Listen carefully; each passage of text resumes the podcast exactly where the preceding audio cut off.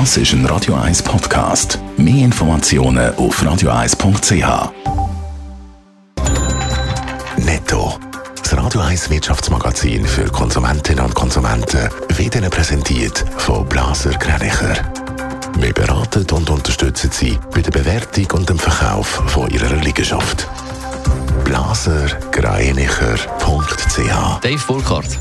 Zum Wochenschluss startet die Schweizer Börse voraussichtlich im Minus. Laut den vorbörslichen Daten von Julius Bär notiert der SMI beim Start ein Viertelprozent im Minus. Auch alle Aktien sind im Minus außer Sika mit einem leichten Plus von 0,2 Prozent. Noch gestern hat der SMI mit 1,7 Prozent so stark zugelegt wie seit dem März nicht mehr. Der Covid-Impfstoff von Moderna schützt besser vor schweren Verläufen als der von Pfizer BioNTech. Das zeigt die Datenauswertung vom Bundesamt für Gesundheit BAG. So haben auf 100.000 Moderna geimpfte knapp 5 Personen müssen hospitalisiert werden. Bei Pfizer BioNTech sind es mit 12 mehr als doppelt so viel.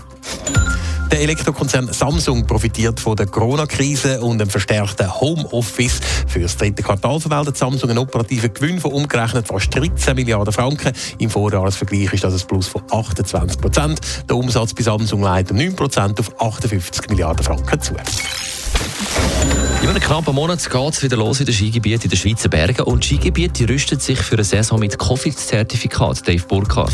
Im letzten Winter hat man äh, in den Schweizer Bergen im Vergleich zu anderen Ländern ja wenigstens können Skifahren viel mehr machen haben Gäste aber nicht können, weil wegen dem Lockdown ja Restaurants und Bars in den Wintersportorten zu sind. Das Jahr ist jetzt wieder praktisch alles möglich. Entsprechend wenn sich Destinationen auch vorbereiten. Sie sind auch das Jahr wegen der Pandemie weiter vor allem auf einheimische Gäste angewiesen.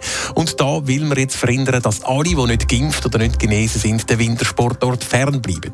Dazu will man das Testen so einfach wie möglich machen. Und laut der Hotelrevue haben sie darum verschiedene Wintersportorte wie Gschad, äh, Arosa oder St. Moritz eigene Testzentren aufgebaut oder sind solche zumindest am Planen. Es hat offenbar sogar Überlegungen gegeben, zum Kosten der Gäste für die Tests ganz oder teilweise übernehmen, um die Impfkampagne vom Bund nicht untergraben, wird es darauf jetzt aber verzichten. Also die Wintersportler wollen den Zugang zu Zertifikat erleichtern. Offen ist im Moment aber noch, was in den Skigebieten gilt. Genau, da gibt es ja auch Überlegungen, Überlegungen eine Zertifikatspflicht in den Skigebieten selber fürs Skifahren einführen. Die Idee kommt aber bei den verschiedenen Betreibern der Skigebiete nicht so gut an. Unter anderem, weil die Kontrollen gerade in Gebieten mit verschiedenen Zugängen sehr aufwendig sind. Außerdem verlangen sie da eine nationale, einheitliche Lösung. Aber einen Entscheid vom Bund gibt es, wie gesagt, bei dem Thema noch keinen.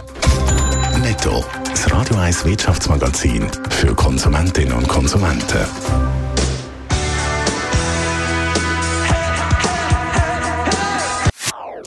Das ist ein Radio 1 Podcast. Mehr Informationen auf radio1.ch.